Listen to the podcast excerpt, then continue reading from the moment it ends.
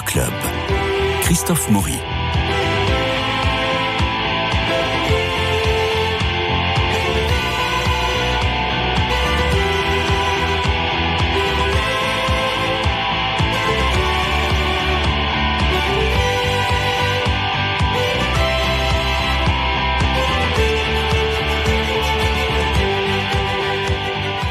Alors, Marie-Noël Tranchant, Dominique Borde, Bernard Médioni, bonjour. Bonjour. Vous Christophe emmenez au cinéma parce que c'est mercredi. Aujourd'hui, pour suivre l'actualité, nous balayerons un peu plus largement, non pas trois films, mais peut-être davantage.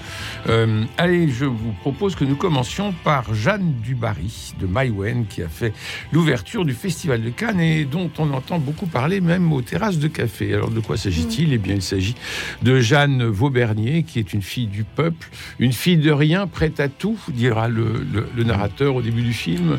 C'est une fille naturelle d'un moine et d'une cuisinière, alors vous pensez. Et euh, son amant, le comte Dubarry, qui s'enrichit largement grâce aux galanteries lucratives qu'elle propose, euh, c'est un peu un macro, faut le dire, bref, il veut lui- la présenter au roi, et c'est le duc de Richelieu, magnifiquement joué par Pierre Richard, qui euh, va la présenter au roi. Bon, le roi qui parle avec un accent américain, mais on, vous allez pouvoir nous dire tout ce que vous avez ressenti sur ce film dont nous écoutons d'abord la bande-annonce. Et voici Jeanne Vaubernier, dite l'ange.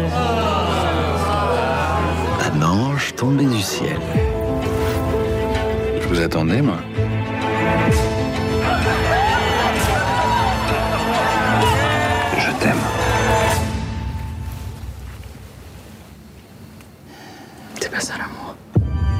Ne pensez-vous pas qu'il serait temps de changer de vie Pour aller où?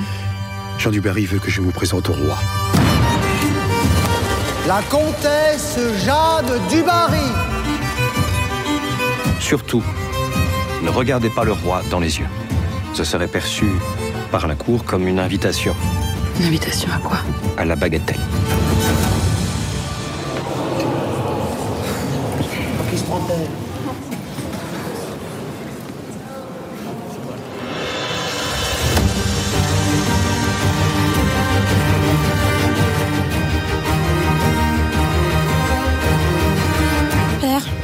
Nous sommes devenus la risée de Versailles à cause de vos égarements.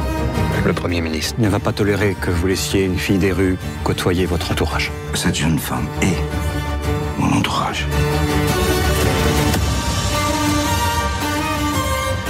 Je vous aime. Alors Johnny Depp dans le rôle du roi Louis XV, formidable Benjamin Laverne dans le rôle de Laborde, merveilleux. Qu'en avez-vous pensé, mes amis? Allez, Dominique. Alors, ce que j'en ai pensé, bah, d'abord un étonnement, parce que euh, Maïwen nous avait habitués à autre chose, un cinéma beaucoup plus, plus original, plus personnel, plus audacieux aussi, mais qui révélait un auteur. Il y avait une force dans ces films, moi, qui m'avait frappé dans les premiers. Et Le bal des actrices, par exemple. Mon roi, peut-être un petit peu moins. Police, qui était assez bien fait. Et là, tout d'un coup, elle, elle- joue dans la cour des grands. Elle passe vraiment une mise en scène beaucoup plus somptueuse, un film historique, ce qui aujourd'hui est inattendu et un peu risqué, parce qu'on voit plus beaucoup de films historiques. Euh, résultat, le film est somptueux, il est de bonne tenue. Je crois que c'est l'adjectif qu'on avait trouvé hein, quand on l'a vu. Et filmé en grande partie à Versailles, avec des prises de vue intéressantes, des plans soignés, un décor, des personnages et des acteurs. Vous l'avez dit, Benjamin Laverne en Laborde, qui est très réussi, et Pierre Richard en Incroyable. Richelieu. Et voilà, donc elle, elle s'est, certes, elle s'est appropriée la Dubarry, on le sent. Mais c'est ça qui est intéressant, c'est que le regard de la Dubarry, qui, qui sort de rien et qui découvre Versailles, euh, il y a une scène, euh, elle est à- à- devant une glace sans teint et elle, assiste au, au lever du roi, et c'est tout à fait l'étiquette. euh, euh, bon, et on a l'impression que Maïwen a découvert elle aussi Versailles et a découvert euh, le lever du roi. Il y a, il y a une- il y a un dédoublement et c'est pour ça que le film est intéressant peut-être. Alors bien sûr, elle c'est pas une fille des rues, mais c'est quelqu'un qui a eu un parcours beaucoup plus chaotique, qui a tout fait à des fausses totalement différentes et puis qui tout d'un coup là aussi rentre à Versailles d'une certaine manière. Et ça, ça c'est pas mal et c'est plutôt, c'est plutôt réussi. C'est même plutôt plus réussi que ce qu'avait pu faire Coppola euh, euh, avec Oui, son Marie-Antoinette. Marie-Antoinette par exemple. hein. C'était raté. Il n'y a pas de grosses fautes, il y a quelques petits, anachronismes, mais très légers.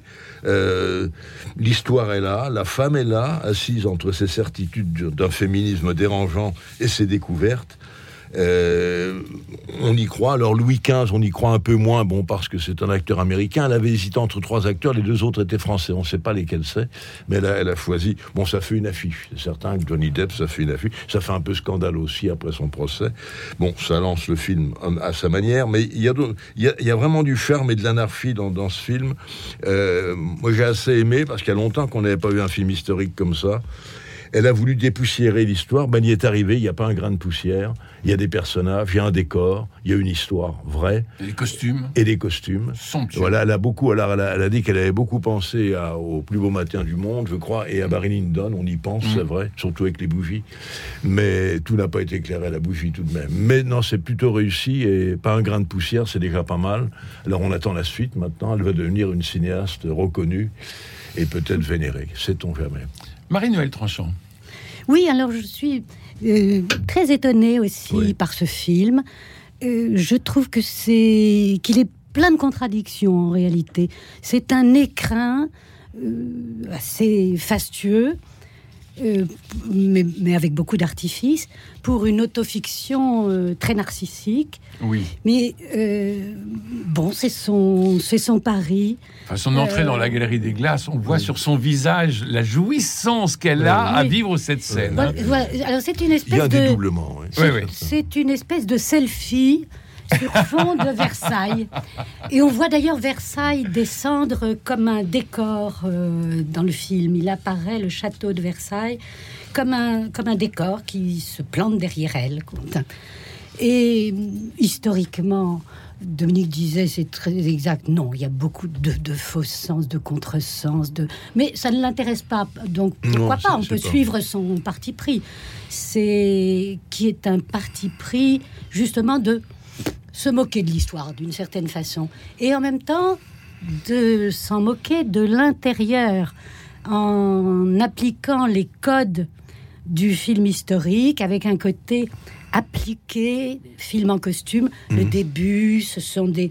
On, Vous avez remarqué qu'il n'y a que des plans fixes. hein. Oui. Il n'y a que deux Donc, fois où euh, la caméra donc bouge. il y a un C'est une fois quand elle va dans la chambre pour voir euh, le, le demi-frère qui est mort. Et le deuxième, c'est avec un drone quand elle monte le grand Mm. escalier de Versailles. Ce sont les deux seuls moments où la Mais caméra bouge. quelle contradiction. Bien que, ben, parce que justement, euh, il y a un côté appliqué, académique, Mhm. un peu compassé, traditionnel au film en costume, entre guillemets. Et euh, à côté de ça, euh, elle fait valoir sa personnalité de femme d'aujourd'hui, son tempérament, son naturel, sa franchise, qui sont en effet, c'est un vrai tempérament. Et ça, c'est intéressant. Mais donc, elle joue sur les contradictions entre les deux. Tout ce qui est, euh, par exemple, le- la- le- l'entourage du roi, la famille royale, est caricatural, Oui, c'est ridicule Les et trois vraiment euh, filles, déplaisant. Euh, tout, tout ça sonne faux. Oui, c'est la Le mort co- valeur, quoi, c'est ça. en fait. Mais oui, tout C'est est fait pour la mettre en valeur. C'est Comme un vous- écrin somptueux et artificiel, mais délibérément artificiel. C'est là qu'elle est euh, cinéaste, en effet. Donc c'est un choix, mais ne- qu'on ne pense pas euh, voir un film historique sur la cour de, de Louis XV. Mais quels sont les films historiques sur la cour de Louis XV Non, mais peu importe. C'est un- mais je ne dis pas le contraire. Je dis que celui-là, mais, mais- mais naturellement, est-ce que le cinéma peut faire un film historique? Mais en tout cas, euh, c'est il y a des choses originales, intéressantes, Mmh. amusantes. Euh, mais elle utilise le film en costume Pour elle. pour elle. J'aime bien votre expression. Marie-Noël, j'aime Hein bien votre expression du selfie. Voilà, c'est Oui, le selfie. mais- C'est le selfie historique. Ça, c'est Marie très bon. Noël, Euh, Guitry n'a rien fait d'autre quand Mais il faisait ses films pas historiques pour se mettre en valeur lui aussi. Évidemment, Non, mais, mais c'est avec. un parti pris. Quand Mais- il jouait Louis XIV dans Si Voilà, c'est- m'était c'est compté, c'est du Guitry. Très hein. simple C'est la et même chose. très court. Euh, Bernard. Non, moi, je pencherai nettement du côté de Dominique cette fois, parce que il est rare qu'on voit quand même un film français de cette qualité. Je trouve que nous avions été quand même très indulgents pour le film euh, un, an, euh, un an, une nuit. Vous allez me dire, ça n'a rien à voir, ça n'a rien à voir. Mais on est quand même à des années-lumière en termes de cinéma, en termes de mise en scène, en termes d'intensité, ou sur l'immense majorité des petits drames sociaux qu'on nous assène chaque semaine Ça, c'est du cinéma. Alors, bien sûr, avec des parties pris, le narcissisme, on le sent. Mais même si vous entendez Charlotte de Turckheim parler de son rôle dans Jefferson à Paris, où elle fait Marie-Antoinette, elle dit quand elle est dans la galerie des glaces, un moment, elle s'y est crue. Et je pense que lorsqu'on joue ce, ce type de rôle, on finit par s'y croire. La mise en scène a quand même beaucoup de maintien. Ces plans aériens de Versailles et de ses jardins sont absolument magnifiques. La reconstitution à la fois esthétique et diplomatique, c'est-à-dire quand même euh, les usages de la cour, le lever du roi. sont rendus. Se, se re- se retirer à petits pas pour pas Oui. montrer son dos, c'est c'est Oui. un peu ridicule. C'est ridicule. Il y a des choses que- ridicules et Mais est-ce qu'il n'y a pas un fond de vérité? Oui, mais Est-ce qu'il n'y a pas un fond de vérité là-dessus? Moi, je n'ai pas les connaissances historiques pour asséner comme vous que c'est une pure invention. Ça, Non. moi, je. C'est pas pas une pure invention. C'est simplement, elle interroge les codes, les rites. À un moment, il y a très bon, Ça, y a, y juste très bonne réplique. Euh, L'un qui, euh, qui dit, mais c'est elle dit c'est grotesque, et la bande répond, non, c'est Versailles. Oui, ça, alors, ça, c'est une réplique, mais quelle belle musique et également. La musique est très bonne. La musique est, Mm. est très élégante, expressive, avec une exigeante majesté. Il y a deux très beaux épisodes. La famille royale euh, qui va la tenir en disgrâce jusqu'à ce que la dauphine lui a adressé la parole. Oui. Et puis la fin de Louis XV avec l'anecdote de la bougie. Ça, c'est très beau, mais ils auraient pu prendre un, euh, un été noir.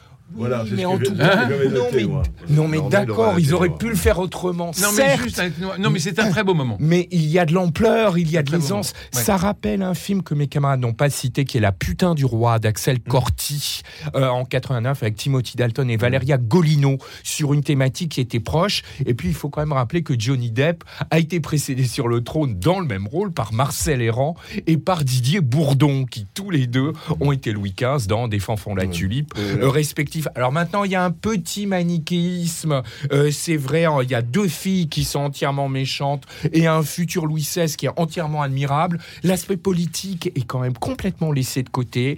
Euh, L'histoire de la trahison du page Oui, du est très c'est précipitée. Oui, comme Mmh. si elle voulait dit, tourner la page. On aurait bien voulu en savoir plus sur la, la fin du duc de cité, Richelieu et sur Monsieur Dubarry. Puis on s'étonne quand même de la présence du mot bisou dans euh, les dialogues. Euh, on peut dire ici que le thème du consentement familial, étatique et charnel tient une place de choix. Pourtant, il n'est nul besoin de jouer à ni oui ni Trianon pour que l'histoire se trouve sur le devant de Louvcienne. Merci beaucoup, Bernard. Mais je- nous passons maintenant à. Ouh, mamie, c'est. Alors, encore Pierre Richard. Eh oui, Eh oui, mais, quel plaisir Quel plaisir. Mais là, avec Gérard Depardieu, on écoute la bande-annonce. Laisse tes pensées aller venir. Concentre-toi uniquement sur le son de ma voix. J'ai pas de famille. J'ai pas d'héritier. Oh, envoyez les poissons là Rien. Faut qu'on retrouve notre talent, merde Qu'est-ce que tu fais? Elle va sucer la courge de son critique. Pauvre connard, va. Je suis foutu. Bah, prends ta retraite. Déplacer ce corps, c'est toute une histoire. Eh ben, déplace ton esprit. hôtel. Hôtel? Moins besoin de dormir. En hôtel? C'est un hôtel, c'est pas possible. C'est un cercueil. Où est mon père? Au Japon. Qu'est-ce que c'est que ce truc? Do you speak English?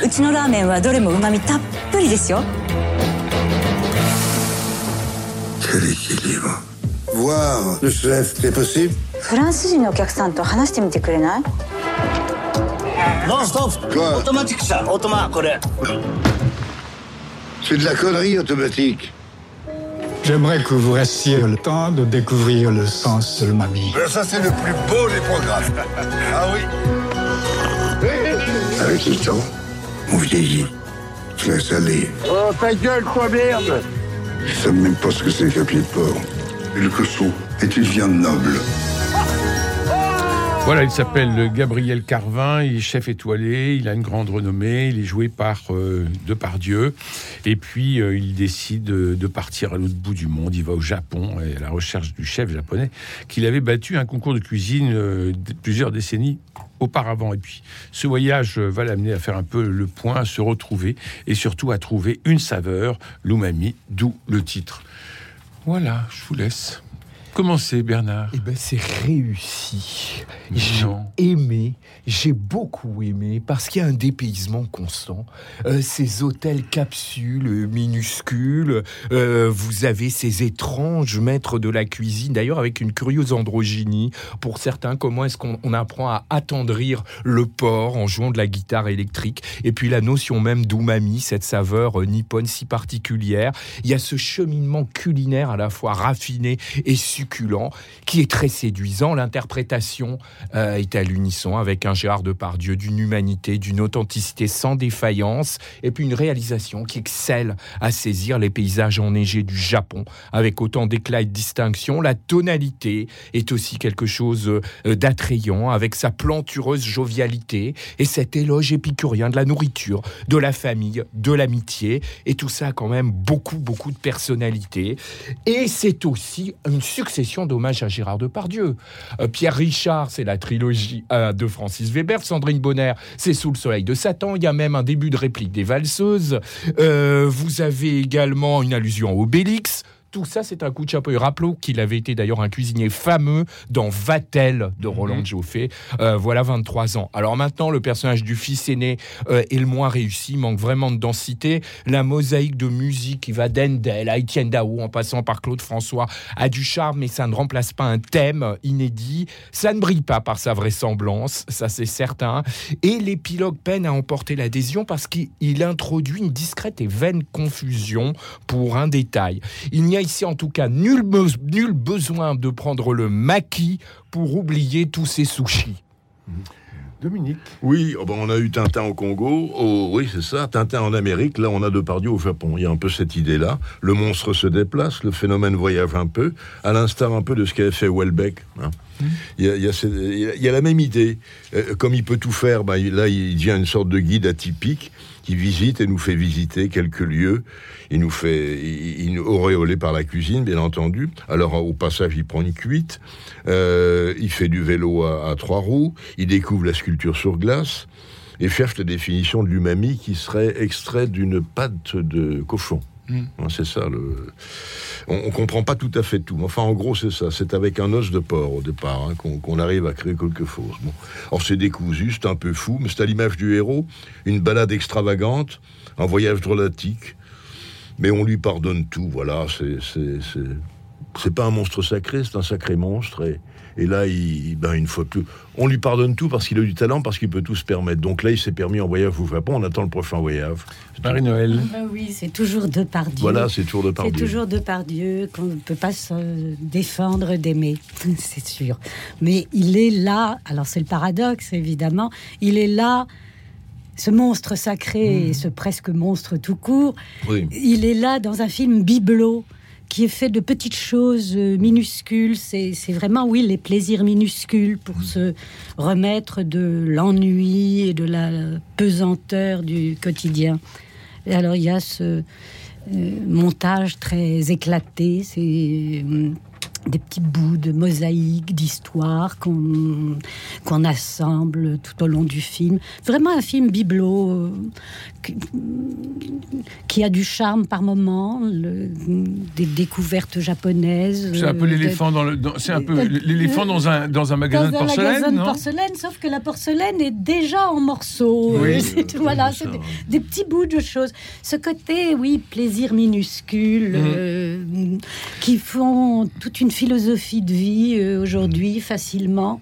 et Qui bon, c'est un peu court, mais il y a le charme, euh, en effet, de Pierre Richard. Et à la fin, une petite, petite astuce euh, qui fait que on s'interroge sur la, en fait, sur ce qui s'est passé vraiment dans Oui. le film et la nature même du voyage. On va voilà. pas spoiler, Euh, mais enfin, il y a bon, beaucoup un- d'hypnose dans cette bon, histoire. voilà. Alors nous passons, nous passons à l'homme debout pour décrocher un CDI dans l'entreprise de papier peint qui vient, qui vient de l'engager. Clémence Affaro doit pousser Henri Giffard, qui est VRP en fin de parcours, vers une retraite anticipée.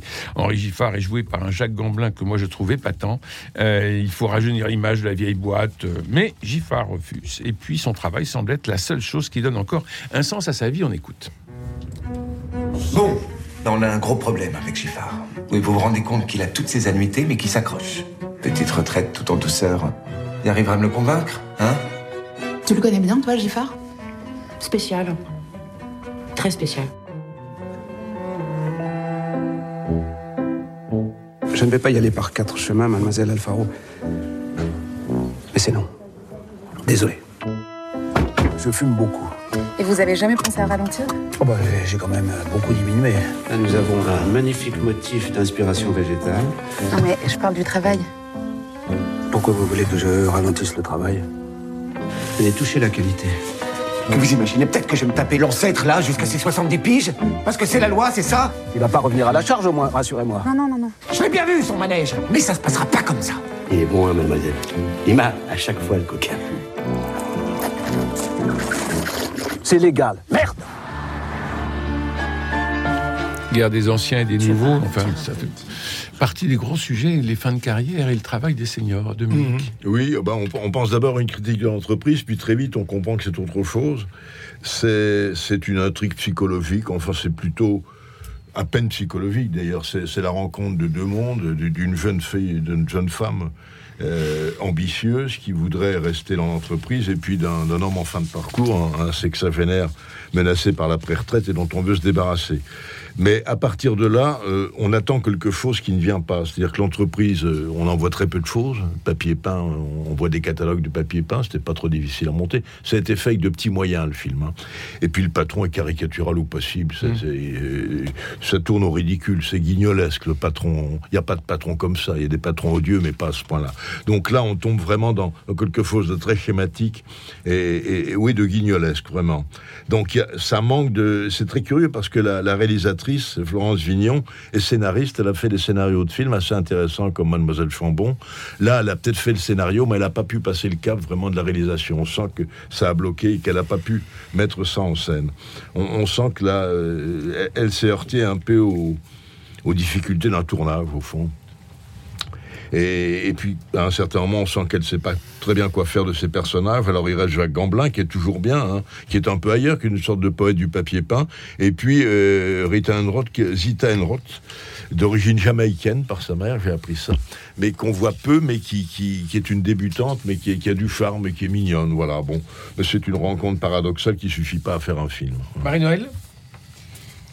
Alors, retour à Cannes, minutes. avec Mission de Roland Joffé, Palme d'Or 86, qui revient sur les écrans en version restaurée numérique. Et c'est absolument somptueux. C'est l'histoire, on s'en souvient, des missions jésuites au Paraguay à la fin du XVIIIe siècle.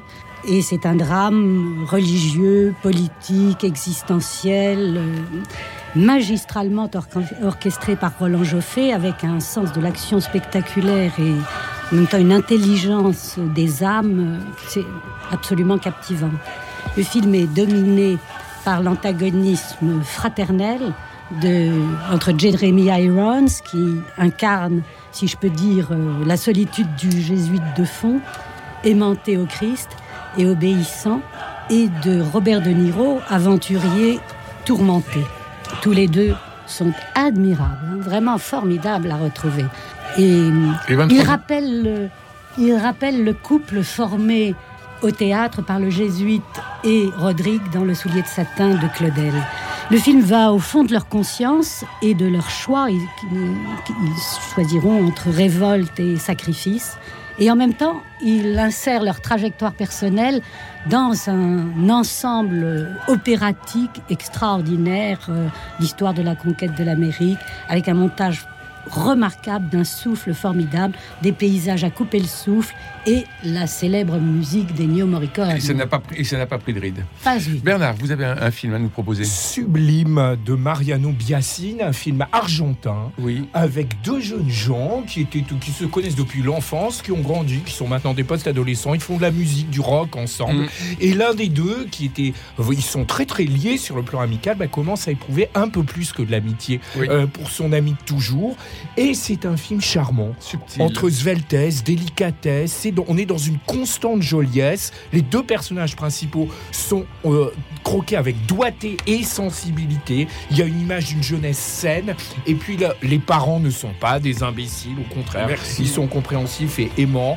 Mais alors, c'est un film acide, mais Merci, merci, On Bernard. n'aura pas les aminés patibulaires. Il me reste à remercier Cédric Coba pour la réalisation, François Dieudonné pour l'organisation des studios, Philippe Alpech pour les génériques, Louis-Marie Picard et Camille Meyer pour la retransmission et l'animation sur les réseaux sociaux. À ce sujet, vous pouvez télécharger notre application Radio Notre-Dame sur vos smartphones parce que comme ça, eh bien, nous serons dans votre poche et vous pourrez nous écouter partout. Allez, dans votre poche ou ailleurs, nous nous retrouverons euh, demain avec Jean-François Rode en partenariat avec la Procure. À demain. Merci à tous les trois. Oui, vous me regardez parce que vous vous demandez si, si le Je buvais vos paroles. Merci. Oui, il faut, il faut mettre sur nos smartphones euh, l'application Radio Notre-Dame. Ça permet d'écouter et de réécouter euh, ces émissions que vous ne voyez pas sur YouTube parce que quelques-uns d'entre nous ne veulent pas être filmés. Mais c'est pas grave. L'audition, il n'y a rien de tel. Et en tout cas, on ne va pas se filmer puisque nous parlons, nous, de films le mercredi sur, euh, sur Radio Notre-Dame et dans, dans Culture Club. Merci Cédric. Allez, à demain.